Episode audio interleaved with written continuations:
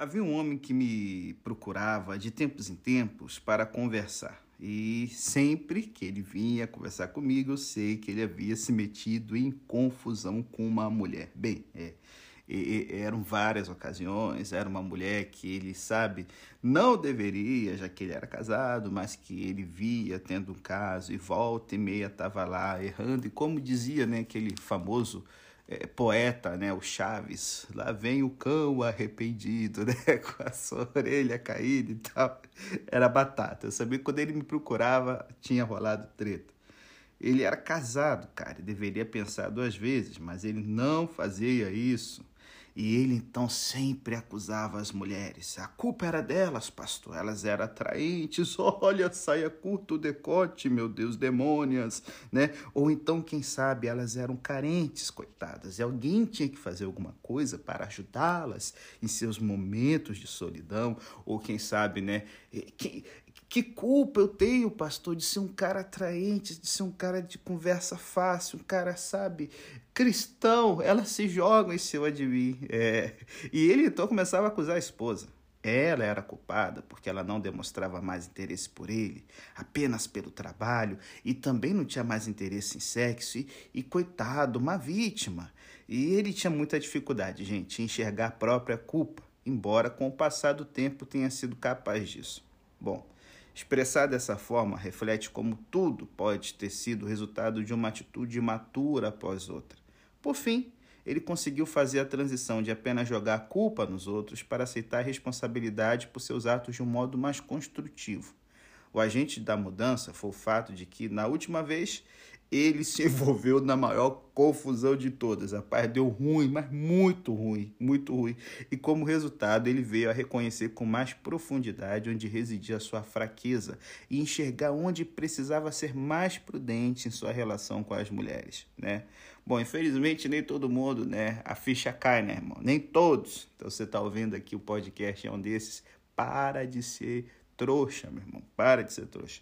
Então, assim, se ele estava certo quanto ao fato de que pelo menos algumas, algumas mulheres se jogarem em seus braços, eu não sei se permanecerá invulnerável caso isso ocorra novamente.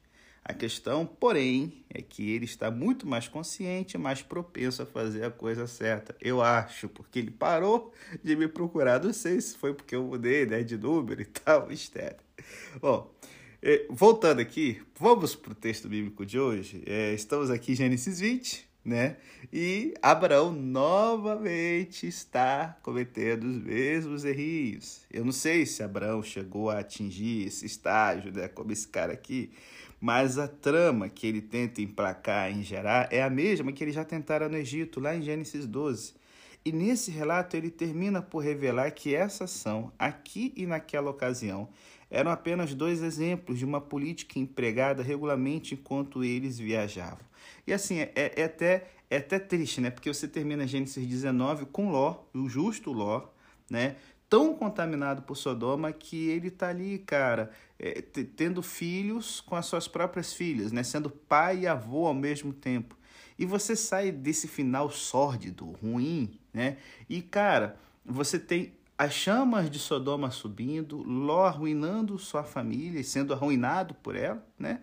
E aí você, poxa, o capítulo 20, você pensa, poxa, ficamos ali com a promessa da gravidez de Sara, Abraão, intercedendo e tal. E como eu falei, cara, Gênesis, novamente repito, é a humanidade é, é pura e simples.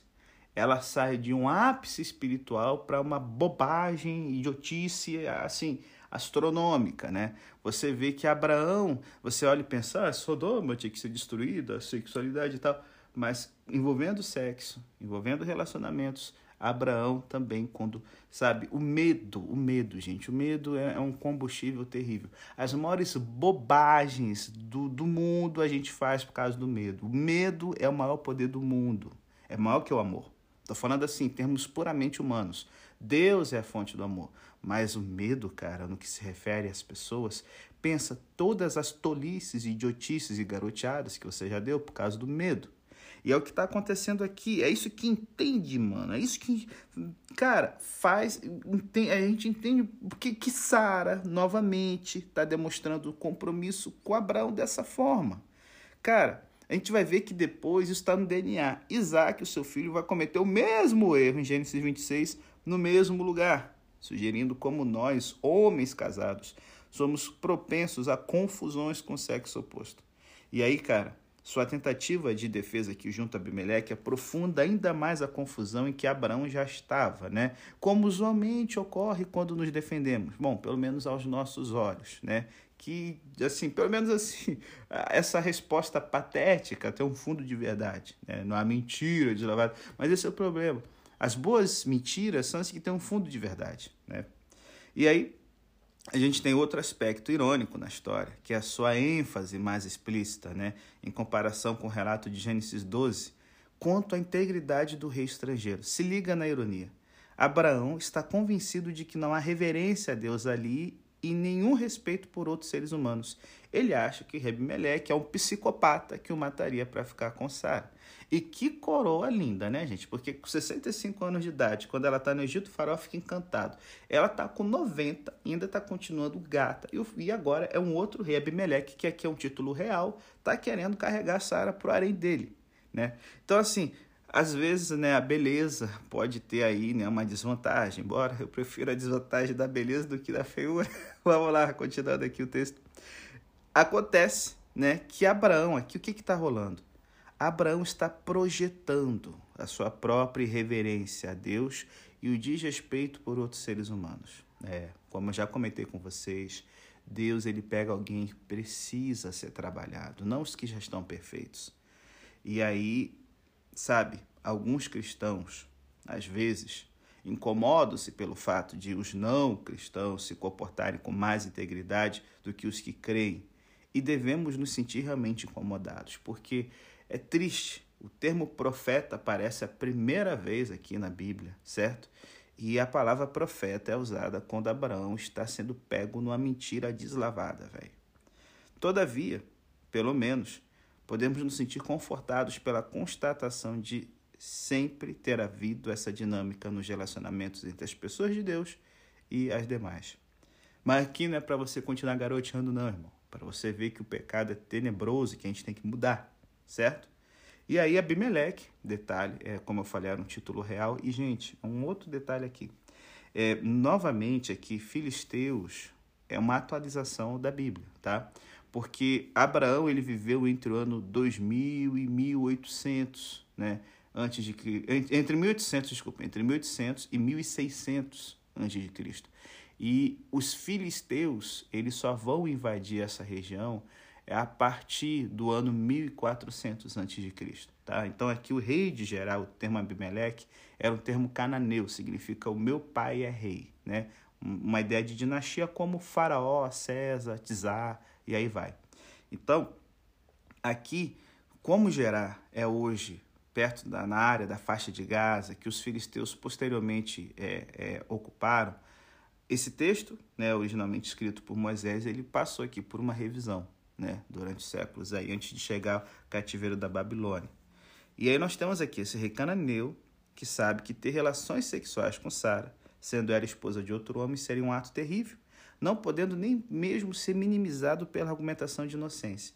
E aqui, graças a Deus, como eu comentei no podcast de Gênesis 12, Abraão está usando subterfúgio porque ele esperava que, ao dizer que Sara era irmã, é, é, os sheiks locais e tal, ao quererem se casar, o período entre né, as negociações ele pudesse fugir. Só que com reis era diferente. Eles queriam, pá, o negócio era muito mais rápido, né?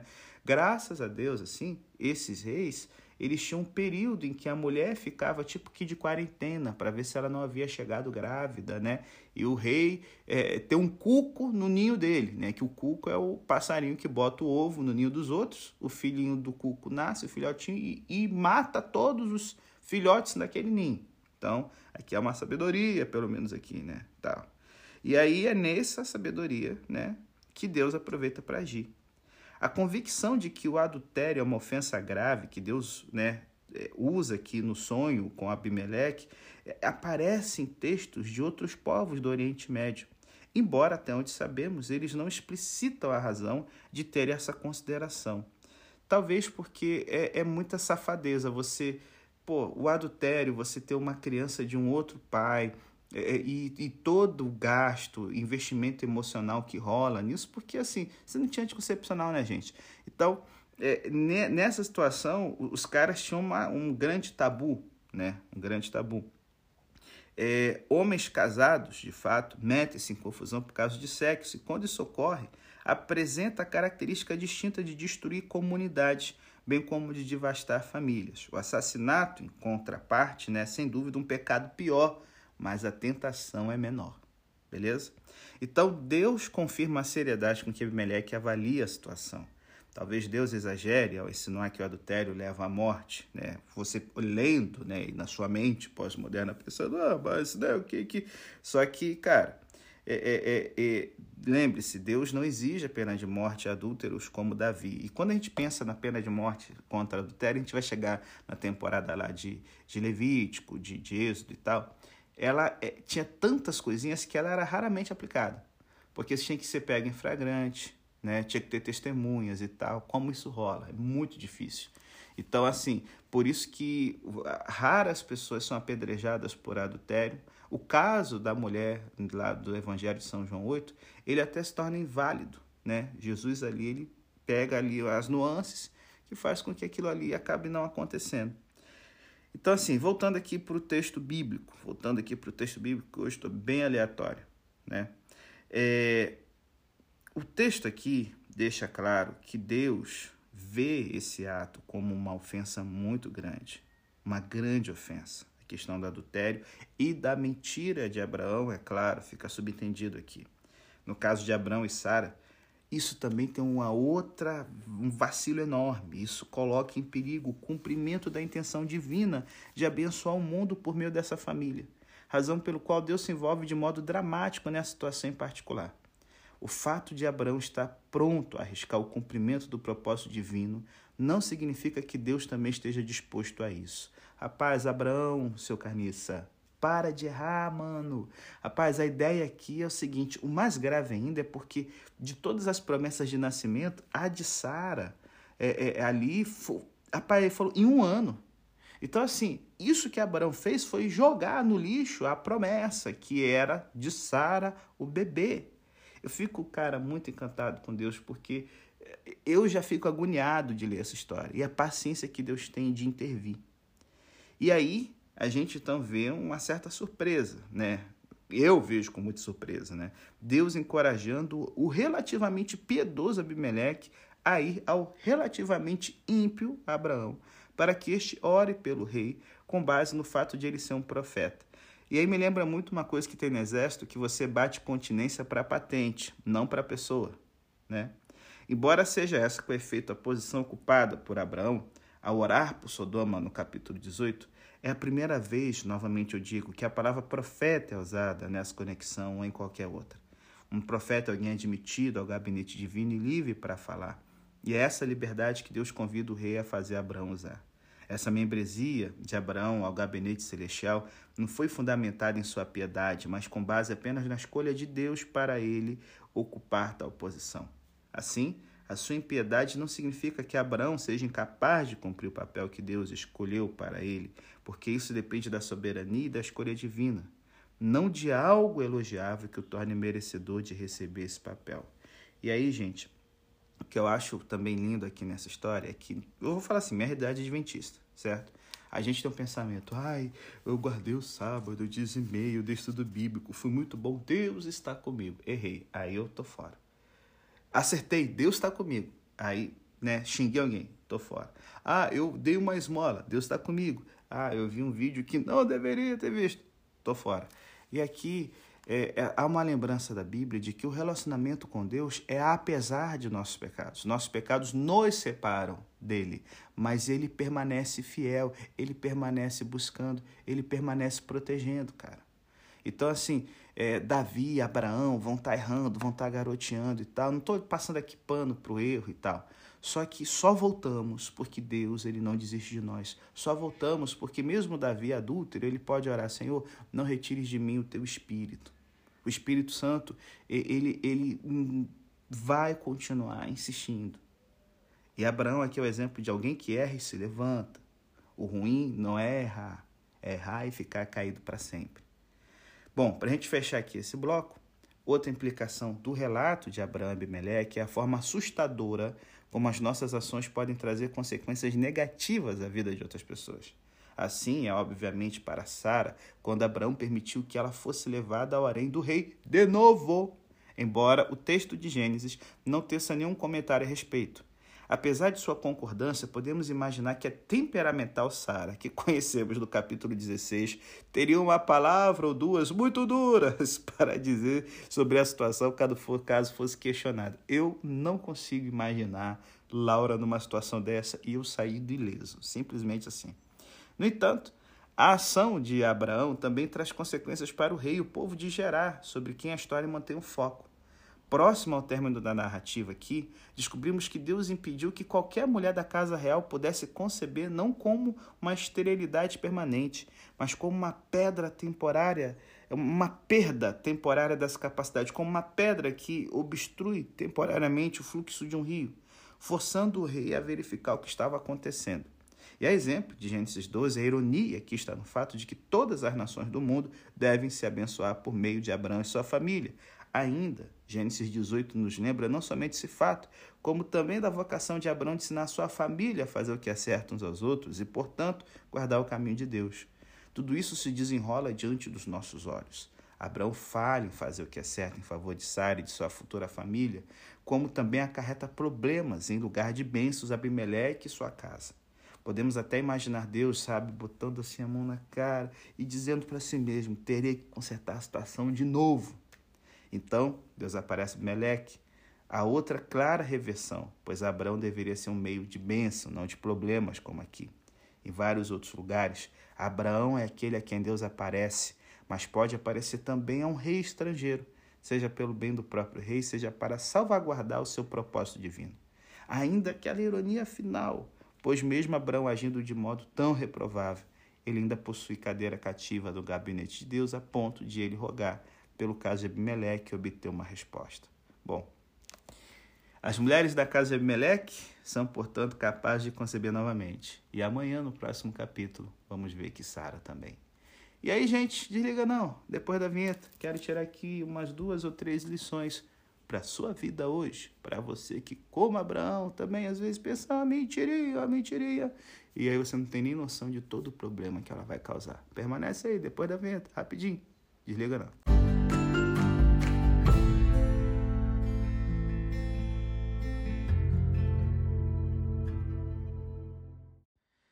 Bom, galera, nesse podcast eu declarei anteriormente que Abraão é um precursor da fé, um desbravador, um pioneiro da fé verdadeira, certo? Sua história é a nossa história, é exemplo para a gente. Abraão retornou ao seu pecado habitual porque estava tentando fazer as coisas acontecerem e buscava resolver os problemas por si só, dependendo de sua própria engenhosidade, em vez de confiar plenamente no cuidado de Deus. E fazemos o mesmo, damos o nosso jeito Cada um de nós tende a sair fazendo as coisas quando estamos estressados, e isso normalmente cria problemas. Depois de observar as lutas de Abraão, eu quero aqui oferecer três nuncas que ajudam a nos mantermos longe de nossos pecados reincidentes. Primeiro, nunca. Nunca subestime suas fraquezas. Lá no fundo, Abraão tinha um fraco por usar a mentira como meio de sair de furadas. E ao que parece, ele, esse era um traço familiar, como eu falei, porque ele o passou para o seu filho Isaac, que o passou para o seu filho Jacó. Abraão sabia dessa fraqueza quando se estabeleceu perto de Gerar. Ele devia reconhecer que acabaria voltando a usar aquela velha mentira quando fosse colocado sob pressão. Ele poderia ter ido para qualquer lugar, mano, com as vastas pastagens ao norte, mas ele flertou com seu ponto fraco. Véi, se liga, se você é alcoólico, não alugue um apartamento em cima nem em frente de um bar. Você pode, é, sabe, você, cara, você tem que ficar longe, mano, até mesmo do cheiro do álcool. E, e, e, passar tempo com pessoas sóbrias, às quais você vai ter que prestar contas, participar de um Alcoólicos Anônimos, aí vai. O medo das suas fraquezas o ajuda a tomar decisões melhores. Se você é uma pessoa dada, sabe, é a luxúria, uma pessoa assim que curte muito pornografia, ou sair catando geral, deixar geral te pegar, meu filho, minha filha, coloque uma proteção no seu computador, na sua, no seu smartphone, cara, e evite a internet, né, de ficar navegando sozinho e tal, tal, pá. Quando você está irritado, faminto, entediado, sozinho ou deprimido. Se você como eu, está lutando aqui contra uma mente de gordo e come para se sentir melhor, não deixe guloseimas tentadoras pela casa. Seja qual for a sua vulnerabilidade, você descobre uma maneira de se distanciar do fracasso, independentemente do custo. Eu tenho alguns amigos que são pastores, eles têm que viajar com frequência, e um deles, né, me diz que quando está sozinho, longe de alguém a quem prestar contas, suas fraquezas surgem do nada. Então, o que, que ele faz? Ele faz um planejamento antecipado. Ele coloca uma instrução permanente na reserva do hotel, lá na recepção, para que os canais adultos sejam bloqueados no seu quarto. E o, o, o computador, o celular dele, tem esses bloqueios para coisas que lhe sejam ligadas à pornografia. E ele está sempre ligando para casa, conversando sempre com a esposa, a fim de verificar as coisas? Não para se conectar com as pessoas que dependem dele. E isso é uma ideia legal. Quando ele me contou isso, eu entendi porque ele ligava tanto para a família e para a esposa quando a gente viajava. Ele sabe que é uma fraqueza, ele está se protegendo disso. Então, nunca subestime suas fraquezas. Aceite suas vulnerabilidades e planeje de forma antecipada, gente. Segundo, nunca. Nunca conte com suas próprias muletas. Pouco depois de sair de Ur, Abraão forjou essa história fake sobre Sara para se proteger. E essa mentira formou uma muleta que o impedia de se apoiar em Deus. Consequentemente, ele se predispôs a uma falha moral atrás de outra. Além disso, Sara nunca deveria ter cooperado com essa falcatrua. Uma resposta muito melhor teria sido: Abraão, se liga, para de ser otário. Eu te amo demais para mentir por você. Não vamos fazer isso como casal. Em vez disso, Vamos concordar e confiar em Deus. E isso aqui eu sei que o outro fica muito xarope. Eu me lembro uma vez que era uma segunda-feira, meu dia de folga, e tinha uma pessoa xaropando. Eu sabia que era bobagem, cara, me ligando para bobagem. Eu falei, Laura, até da ligação e diga que eu estou viagem, que eu estou doente, alguma coisa assim, mita para Ela disse: Não, não vou mentir para você. Aprenda a resolver seus problemas sozinho, porque uma mentira vai sempre levar a outra. Eu fiquei muito chateado com ela, porque foi 40 minutos de uma conversa que eu não queria, xarope desnecessário, mas ela estava certíssima. A gente tem que se livrar, cara, de qualquer muleta muito usada. Jogue-a para o lado e pare de confiar nas desculpas falsas para se livrar de problemas. Por isso, admita sua fraqueza. Dê nome aos bois, arrependa-se do seu pecado, clame pelo perdão de Deus, peça força para seguir adiante e busque a ajuda de outras pessoas que amigos podem se tornar úteis como parceiros na prestação de contas? Quais profissionais são especializados na área em que você é particularmente vulnerável? Como sua família pode ajudá-lo? Não ande sozinho. Permita que outros apoiem sua decisão para que você possa parar de se apoiar nessa velha muleta. E terceiro, nunca, nunca confie em seu próprio entendimento. Abraão tinha uma mente sagaz, mas permitiu que ela trabalhasse contra ele. Se você é uma pessoa brilhante, então pode imaginar um sem número de maneiras criativas de resolver seus problemas ou atender suas necessidades ao mesmo tempo que evita depender de Deus. Em vez de enfrentar a possibilidade de ser decepcionado por Deus ou de não receber dele aquilo que deseja, você cuida de satisfazer a si mesmo. Aquelas estratégias se tornam então um hábito. Você desenvolveu uma rotina, quase um ritual e provavelmente não consegue imaginar como vai continuar, a não ser que cuide dos assuntos do seu próprio jeito, por meio do seu entendimento. Bom, Abraão aqui confiou em sua razão e, que ironia, criou justamente o problema que buscava evitar. E ele o fez duas vezes. Enquanto isso, Deus trabalhava por trás das cortinas, agindo de maneira sobrenatural para protegê-lo. Nas duas ocasiões, Abraão saiu ileso.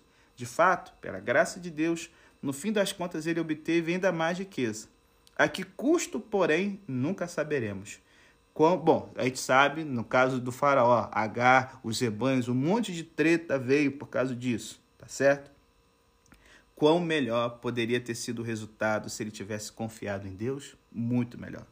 Essa dependência crônica de si mesmo, em oposição a viver pela fé, é chamada por muitos teólogos de carnalidade.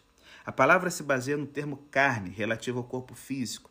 É a ideia de tocar a vida com base na habilidade humana, em vez de voltar-se para Deus e confiar nele e suas promessas.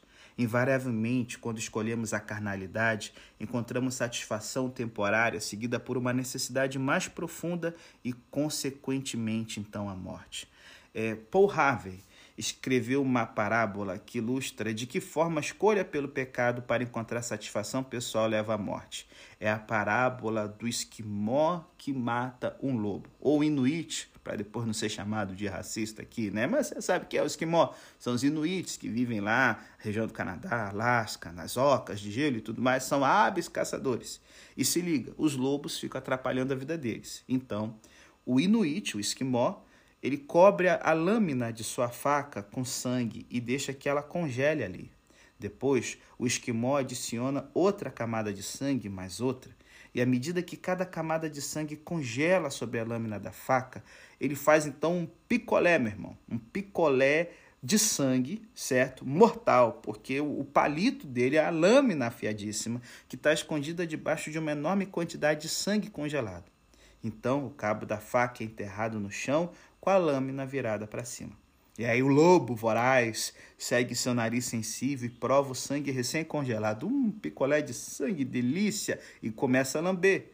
Cada vez com mais força, o lobo lambe a isca até que a lâmina afiada esteja exposta. Ele a lambe cada vez mais intensamente. E aí agora é o seu próprio sangue que está jorrando, mano. A sua língua está é, insensível a, por causa do gelo. E aí, na noite ártica, tão grande se torna o seu desejo pelo sangue que ele não percebe que a lâmina afiada está penetrando e rasgando cada vez mais sua língua.